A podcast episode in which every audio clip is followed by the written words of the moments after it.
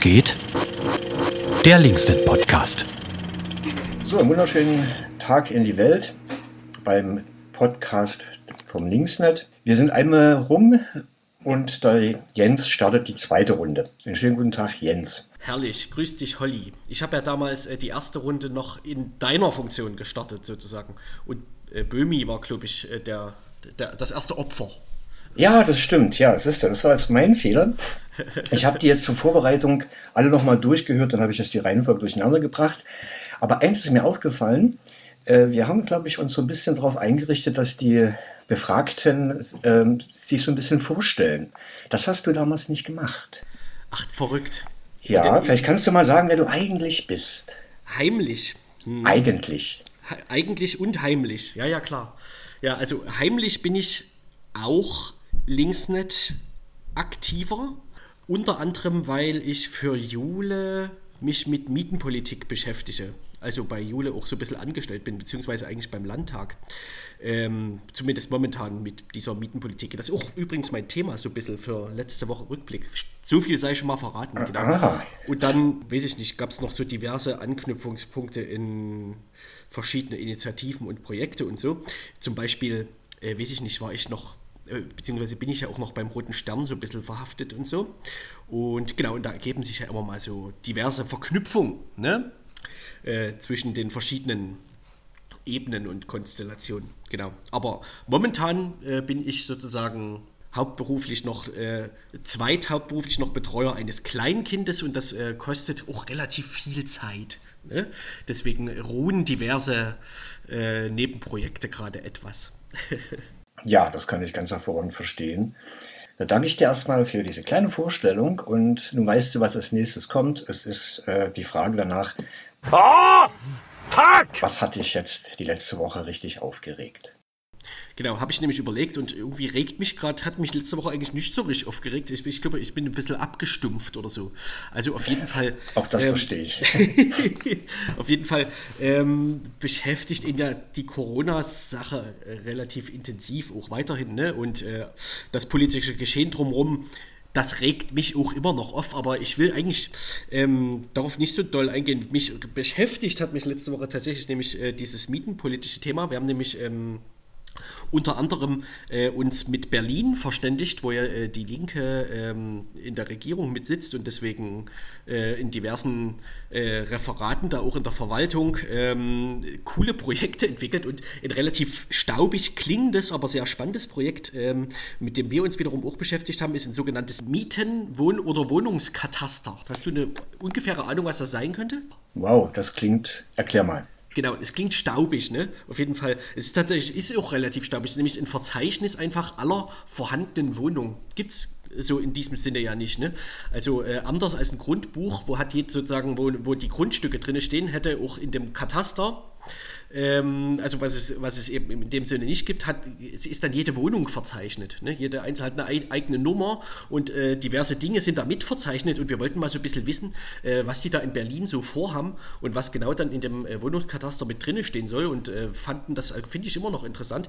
Ähm, also da steht dann, jede Wohnung hat wie gesagt die, die eindeutige Nummer, dann steht drinne, wem die Wohnung gehört, wer gerade drinne wohnt, ähm, wie die Wohnung genutzt wird, also gewerblich oder äh, als Mietobjekt Objekt oder Eigennutzung oder so.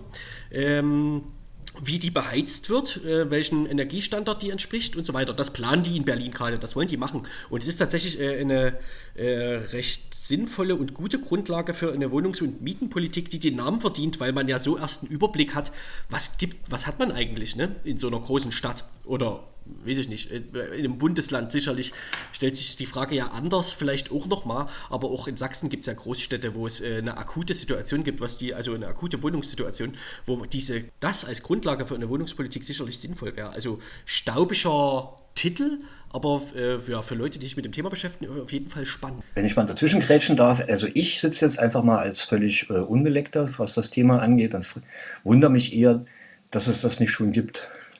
Denn es scheint ja so sinnvoll, dass äh, man eben hätte denken können, Mensch, das gibt es schon seit 20 Jahren. Ja, ja. Ähm, Bemühungen in, solche, in so eine Richtung gibt es auch diverse und ähm, außerhalb äh, Deutschlands gibt es auch, gibt's auch solche Verzeichnisse. Ne? Ähm, ja, dass es das hier jetzt nicht gibt, weiß ich nicht, es gibt auf jeden Fall Leute, die sich da also engagiert dagegen wehren, denn also zum Beispiel in Berlin, wo ja ähm, es den Mietendeckel gibt, ist natürlich, wäre dieses Kataster auch wieder eine Grundlage mindestens für die Verfolgung von Missständen, ne? also für Verstöße und so weiter. Und äh, ja, ja, genau, den sinnvollen Überblick. Ähm, und demzufolge wehren sich natürlich genau die Leute, die irgendwie kein Interesse daran haben, dass man ziemlich genau weiß, was mit den Wohnungen eigentlich gemacht wird. Ne? Ähm, sprich, naja, die üblichen Verdächtigen, die Immobilienlobby. Ich ja, ich dachte genau. mir das schon, ja. Ja, genau. Und das andere Problem übrigens ist der unfassbar äh, enorme ähm, Verwaltungsaufwand, der natürlich notwendig ist, um so ein Verzeichnis erstmal zu schaffen. Ne? Also man muss ja, man fängt da bei Null an, man muss ja quasi für jede Wohnung einzeln das alles eintippen und ausfüllen und erstmal in Erfahrung bringen. Ne? Genau. Also der Verwaltungsaufwand ist sicherlich auch nicht ganz ohne. Genau. Ja, da sprechen wir uns dann vielleicht in zehn Jahren wieder, wenn es dann fertig ist. Ja, wenn es dann in Berlin fertig ist und man in Sachsen vielleicht dann anfängt drüber zu reden oder so über dieses Thema. Genau, das ist nämlich, darüber könnte man sich nämlich auch aufregen, aber das ist auch schon wieder so realpolitisch, äh, dass wir in Sachsen, ähm, wenn wir uns mit dem Thema Wohn- und Mietpolitik beschäftigen, als Linke, wie bei allen Themen quasi immer so ein bisschen, naja, also das, äh, unser Politikansatz quasi ist, dass wir Themen, die Parteien, die in der Regierung sitzen, sprich SPD und äh, Grüne, äh, setzen, die diese dann irgendwann so ein bisschen unter Druck setzen, dass die die Themen dann übernehmen und vielleicht ähm, daraus mal einen sinnvollen Vorschlag machen, weil mit dieser CDU in Sachsen, ähm, naja, haben wir ein bisschen zu tun als Linke natürlich. Ne? Mhm. Genau. Also die übernehmen jetzt nicht jeden Vorschlag, der von uns kommt, direkt. Das ist jetzt überraschend, aber ja, ja wir haben uns genau. da wahrscheinlich dran gewöhnt wie wir uns darüber aufgeregt haben, äh, darüber haben wir äh, letzte Woche zumindest auch wieder versucht, ähm, da in diese Richtung SPD und Grüne so ein bisschen unter Druck zu setzen, ähm, weil die tatsächlich ja in den Koalitionsvertrag auch diverse Sachen reingeschrieben haben, was Wohnungs- und Mietenpolitik angeht. Ähm, zum Beispiel, dass der soziale Wohnungsbau endlich, ähm, also dass die vorhandenen Gelder ausgeschöpft werden. Und zwar genau für diesen Zweck unter anderem. Ne? Ähm, und das, da stehen diverse Dinge im Koalitionsvertrag, äh, und, aber wohnungs- und mietenpolitisch umgesetzt wurde jetzt gar nichts. Äh, auch nicht in dem ersten Jahr. Und da kann man ja zumindest als Linke mal darauf hinweisen. Ne? Haben wir getan. ja, also ich äh, erinnere mich, ich, äh, die Jule hat doch eine Pressemitteilung rausgegeben dazu zu dem Thema. Ne? Korrekt. Also richtig, ja. quasi einlang, ein Jahr ist nichts, also und zwar genau gut. Genau, ja. Kann man, kann man übrigens nachlesen auf linksnet.de bei Interesse. Beziehungsweise auf Jules Blog jule.linksnet.de. Korrekt. Das war quasi jetzt der Werbeblock. Haha, ich bin total lustig. Ähm, was hast du denn diese Woche noch so vor? Mhm. Ähm, ich komme mit noch so einem, äh, sagen wir, ähm, nicht ganz so großen Thema, aber äh, mit dem, was uns schon äh, längere Zeit beschäftigt. Ähm, wir haben gerade eine, eine, Kampagne begonnen für 2021, äh, die nennt sich ähm, Still Not Loving Police. Also das Thema Polizei beschäftigt uns ja schon sehr und das ist auch ein sehr großes Thema. Aber so, wir haben vor einer Weile schon mal eine Veranstaltung geplant, wo wir uns mit der Frage beschäftigen wollten, ähm, wie die Polizei eigentlich die sozialen Medien nutzt.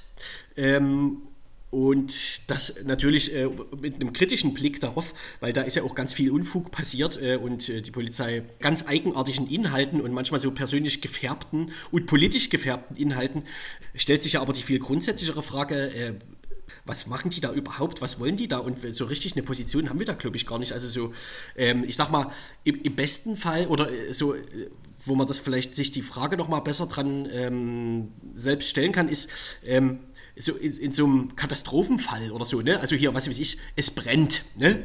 Das wäre ja eine sinnvolle Nutzung dann von so, sozialen Medien, ne?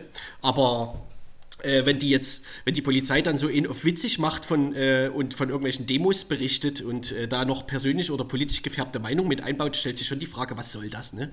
Ähm, und ist, ist das jetzt dafür gedacht, ne? Also so, genau, und da findet auf jeden Fall, äh, findet bei uns gerade ein bisschen Meinungsbildung statt und äh, wir müssen uns sowieso mal ein bisschen mit dem Thema auseinandersetzen, weil wir ja irgendwann diese Veranstaltung machen wollen. Geht natürlich gerade nicht wegen Corona, das ist alles ein bisschen erschwert. Genau, und genau da äh, in äh, diese Situation rein haben wir eine E-Mail bekommen von einer Studentinnengruppe von der HTBK, die nämlich gerade angefangen haben, ähm, die Tweets, also die äh, Twitter-Einträge der Polizei, ich glaube sogar deutschlandweit irgendwie aufzuzeichnen und äh, da jetzt irgendwie anfangen wollen, äh, die auszuwerten. Und die wiederum haben sich an uns gewandt, weil wir eben diese Kampagne gestartet haben und gefragt, ob wir äh, irgendwelche Fragen hätten, die es sich lohnt zu stellen jetzt mit diesem Datensatz. Ne? Also die haben da einen riesen Datensatz irgendwann und dann muss man ja äh, irgendwelche Fragen formulieren an diesen Datensatz, genau.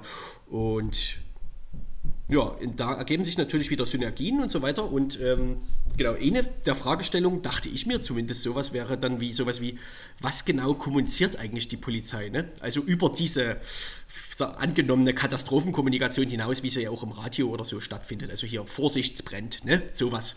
Genau. Ähm, und weiß ich nicht, da fallen uns bestimmt noch mehr Fragen ein in die Richtung. Und genau, äh, da ich denke, mit diesem Thema kann man sich äh, im Laufe der Woche auf jeden Fall nochmal beschäftigen. Muss man sich ein bisschen austauschen mit allen und so, ne? Ja, ich würde das jetzt mal als Aufruf auch verstehen, jetzt in die Öffentlichkeit, also die diesen Podcast hören. Leute, macht euch mal Gedanken, ob man dazu und wie man äh, schlaue Fragen dazu stellt die Hochschulgruppe von der HTWK äh, will ein Hackathon machen. Ne? Also so, ich weiß nicht genau, ich habe keine so richtige Vorstellung, was das, äh, was und wie das funktioniert, aber da kommen auf jeden Fall mehrere Menschen vor Ort äh, zusammen und äh, beschäftigen sich mit äh, diesem speziellen Datensatz, der dann wahrscheinlich schon äh, zur Verfügung steht und versuchen den da irgendwie sinnvoll auszulesen, kollektiv. Ne? Genau, und ähm, für diesen Hackathon suchen die natürlich wiederum Leute, die sich damit beschäftigen wollen. Genau, wir können ja, wir können ja vielleicht den Aufruf verlinken dann mal äh, unter unserem Podcast oder so, ne? Ja, prima Idee. So machen wir das. Ich hoffe. Ja? Hervorragend. Gut. Da haben wir noch ein schönes äh, Projekt vor der Brust.